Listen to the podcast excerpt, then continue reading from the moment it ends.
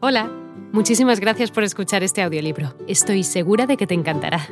Me llamo Ana y a continuación podrás disfrutar de un previo del libro completo. Si te gusta lo que escuchas podrás descargártelo completamente gratis desde mi web, www.escúchalo.online. Un abrazo. Inquebrantable. Durante su infancia, Lolek convive con los niños de su barrio, gran parte de ellos judíos. Le gusta el fútbol y también disfruta de esquiar, acompañado de su hermano mayor Edmund. Desgraciadamente, tres años después de la muerte de Emilia, Lolek tiene que enfrentar otro duro golpe en su vida. Edmund, quien es médico, es contagiado de escarlatina por uno de sus pacientes. Después de la muerte de Edmund, el padre de Lolek se acercaría aún más a Dios, pasando días y noches orando mientras su hijo simplemente lo observaba con tristeza.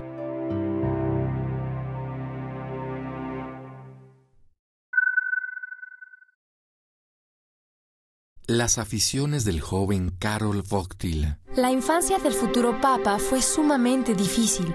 Su familia de cuatro miembros se redujo a dos. Carol y su padre comenzaron a vivir de la modesta pensión que recibía el militar. Cuando Carol cumplió 18 años, la pequeña familia decidió mudarse a Cracovia, llegando a un departamento ubicado al lado de una iglesia en la que Carol pasó parte del tiempo que le dejaba la escuela. Pronto se graduó del bachillerato con excelentes calificaciones y se enfrentó a la difícil decisión que esto representaba. Se interesó en las artes literarias y el teatro. Pensó en estudiar filosofía o tal vez lingüística, pero finalmente se decidió por filología polaca en la Universidad de Cracovia, que es el estudio de una cultura a través de su lengua, un estudio histórico que le permitió conocer probablemente la historia de la humanidad. El padre de Carol era militar y parecía querer heredarle a su hijo la disciplina propia de la milicia, y es esa disciplina tan duramente transmitida por su padre la cualidad que lo llevó a ser un estudiante muy destacado. Ensimismado por las artes escénicas, Carol pertenecía a un grupo independiente llamado Círculo de Teatro de Wadowice y participó en él como escenógrafo, director e incluso como actor protagónico.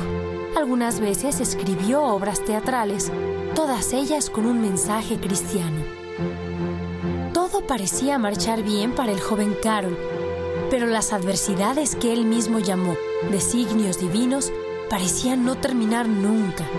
Al desatarse la Segunda Guerra Mundial, los alemanes cerraron todas las universidades de Polonia con el objetivo de invadir no solo el territorio, sino también la cultura polaca. Poco antes de decidir su ingreso al seminario, el joven Karol trabaja arduamente como obrero en una cantera. Según relata, esta experiencia le ayudó a conocer de cerca el cansancio físico, así como la sencillez, sensatez y fervor religioso de los trabajadores y los pobres. Esta situación marca su pensamiento respecto a la clase trabajadora. Trabajando como mensajero en una cantera, aparentemente Carol ha abandonado sus estudios. Y digo aparentemente, ya que él y un grupo de estudiantes se unen para formar una universidad clandestina en la cual Carol destaca por la amabilidad de su trato y su inteligencia. A pesar de esto último, las convicciones de Carol lo motivaban a permanecer dedicado con devoción a las artes y el estudio. Una vez más, parecía que Carol había logrado la tan anhelada estabilidad para poder así acercarse a sus objetivos artísticos pero la vida nos lleva por otros caminos.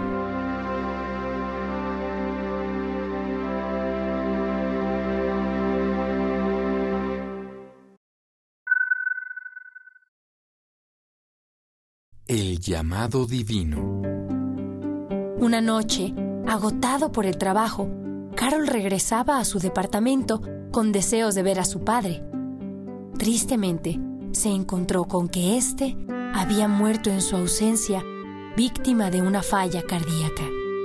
Respaldado por su fe, Carol logra sobrellevar esa muerte y seguir adelante sin rencor alguno a Dios por las personas que había perdido. Al contrario, al encontrarse solo a los 20 años, fortaleció sus creencias y pasaría más tiempo en la iglesia. Existe una historia que se dice es decisiva para que Carol se encaminara a la vida religiosa. Se cuenta que en una ocasión, cuando el futuro papa regresaba de su trabajo en la cantera, fue atropellado por un auto del ejército alemán. Cuando se recuperó del incidente, comenzó a indagar sobre quién lo había ayudado en aquellos momentos. Lo único que pudieron decirle los testigos es que una mujer lo había ayudado, mas nunca pudieron aclarar de dónde venía esa persona que le salvó la vida. Carol atribuyó el milagro a la Virgen María y en ese momento decide ser sacerdote. Ahí reafirma su devoción por la Virgen María con su lema Totus Tuus, que en español quiere decir todo tuyo, el cual sigue toda la vida. Pero las dificultades continuaban. La SS, el grupo de protección nazi, inició una detención de polacos y Karol tuvo que esconderse para evitar ser llevado a un campo de concentración. La muerte de su padre lo había llevado a pensar seriamente sobre su vocación al sacerdocio, ya que ese había sido un tema del que habían hablado muchas veces. Incluso su padre había mencionado lo orgulloso que se sentiría si viera a su hijo convertirse en sacerdote. Ahora que el futuro papa tenía que huir, encontró un lugar donde esos deseos podrían convertirse en realidad. El arzobispo Adam Sapia, líder de un seminario clandestino, recibió a Carol como refugiado y lo preparó como sacerdote. Carol permaneció ahí hasta el final de la Segunda Guerra Mundial. Un año y diez meses después de que esta sangrienta guerra acabara, la preparación del Papa estaba a punto de rendir frutos. Carol estaba listo para oficiar su primera misa, realizándose esta en la cripta de San Leonardo en la Catedral de Babel. Y con esta misa, a los 26 años de edad y completamente solo, Carol Bogtila es ordenado sacerdote. También más o menos en esa época, se dice Carol ayuda a una niña judía de 13 años sobreviviente de un campo de concentración. Pero dejemos que sean las palabras de ella las que nos cuenten lo sucedido. Me acuerdo perfectamente. Me encontraba ahí. Era una niña de 13 años sola, enferma, débil. Había pasado tres años en un campo de concentración alemán a punto de morir. Y Carol Bogtila me salvó la vida, como un ángel, como un sueño venido del cielo. Me dio de beber y de comer y después me llevó en sus espaldas unos cuatro kilómetros en la nieve antes de tomar el tren hacia la salvación. Edith Sirer es un hombre, una mujer que considera a Juan Pablo II como su salvador y sabe que su vida no sería la misma si él no se hubiera aparecido en ella.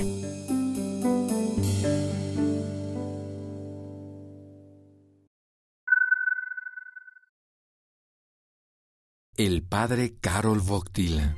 Ya como sacerdote, su sed de conocimiento parecía ser insaciable.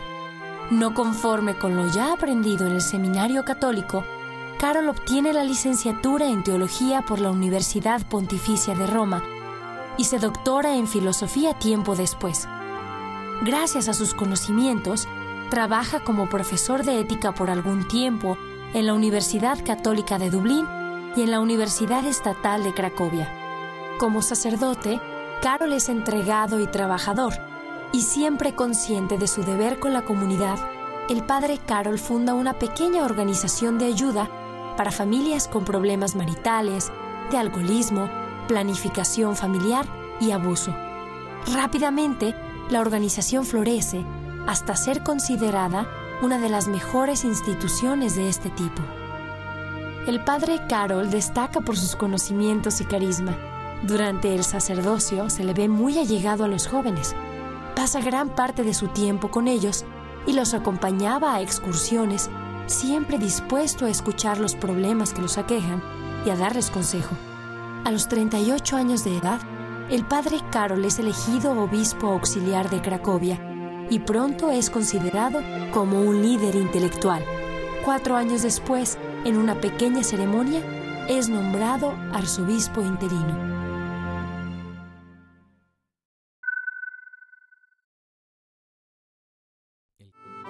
Hola de nuevo. No está mal para ser solo una pequeña muestra, ¿verdad? Si te ha llamado la atención, recuerda que encontrarás este audiolibro completo y gratis en www.escúchalo.online.